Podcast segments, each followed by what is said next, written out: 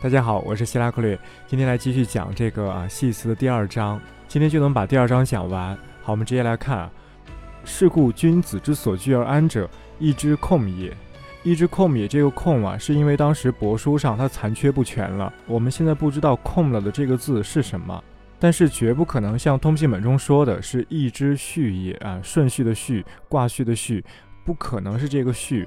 因为帛书的版本非常原始，它的卦序就是按金卦去排列的，它不像后来的这个通行本当中夹杂了很多的伦理道德，形成了一套伦理道德的卦序。也正是因为通行本啊，后代的儒学家创造了一套伦理道德的卦序，他才会在这里说：“是故君子所居而安者，义之序也。”意思是君子在家里安静的时候，要仔细的去研读易经的卦序，哎，这个伦理道德的卦序，帛书不可能是一之序也。这里只能做猜测，我认为这里应该是一只马也。君子在家里安静的时候，应该仔细的去斟酌《易经》的统摄、统观、抽象的概念，哎，抽离于一切事物的这样一种泛用性的抽象的规则，应该是马。当然，这只是猜测，古人到底怎么写的，我们现在不知道，除非以后有考古发现，发现新的证据可以弥补这里的残缺。好，继续，所悦而万者，教之始也。这个乐是音乐，或者也可以理解成啊，音乐让我们快乐，这样也可以叫它乐也好，叫它乐也好。但无论如何，它肯定和音乐有关，和乐理有关。因为古代的经学家、玄学家，甚至一些阴阳术士，他们都是乐律大师，像金房、邵雍，他们都是在当时社会、当时时代数一数二的乐律大师。当然，也不仅他们两个人，很多都是，基本上每个人都通乐理。基本上每个名副其实的术士都通乐律。所悦而万者，万是什么意思呢？万的意思是典雅、端庄、美好。到后来，万这个字就和女性的美联系在一起了。但是它不仅是指女性的美。这整句话连起来，所悦而万者，教之始也。教之始很简单，教养的开始，教育的开始，被音被乐感染而能体验到均衡、典雅、美好，这就是教养的开始，教育的开始。这整句话连起来就这意思。好，继续。是故君子居则观其马而万其辞，动则观其变而万其战，是以自天佑之，吉无不利。啊，君子居则观其马，和前面是故君子之所居而安者，义之控也，遥相呼应；而万其辞和前面所欲而万者，教之始也，遥相呼应。万其辞的意思是修辞，哎，让语序、让言辞变得典雅、均衡而有美感，而且能够品味、能够欣赏言辞当中的美感、均衡感、典雅感，这叫万其辞。那么这一句话，君子居则观其马而万其辞，这是讲君子的静。下一句话讲动，动则观其变而万其战。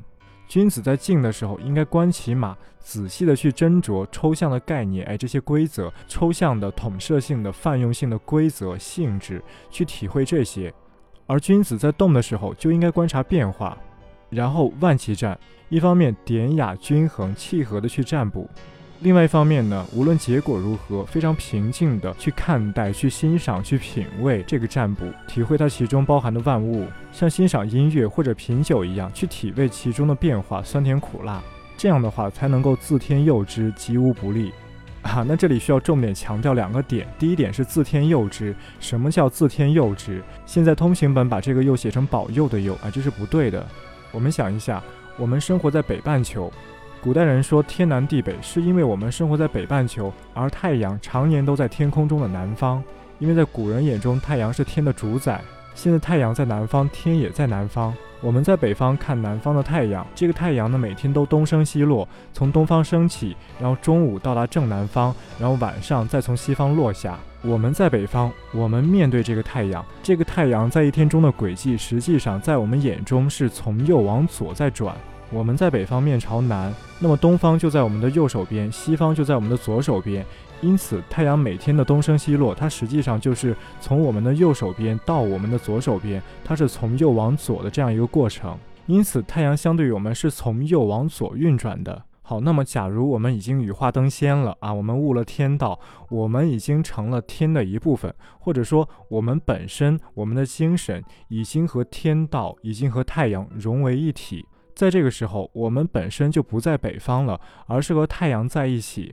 我们和太阳在一起啊，和太阳肩并肩，我们和太阳一起在天上。那这个时候太阳的东升西落就变成了从左往右转，因为我们现在和太阳一起在南方，东方在我们的左手边，西方在我们的右手边。太阳每天东升西落，它就是从我们的左手边往我们的右手边去转，因此它是从左往右转，这就叫自天佑之。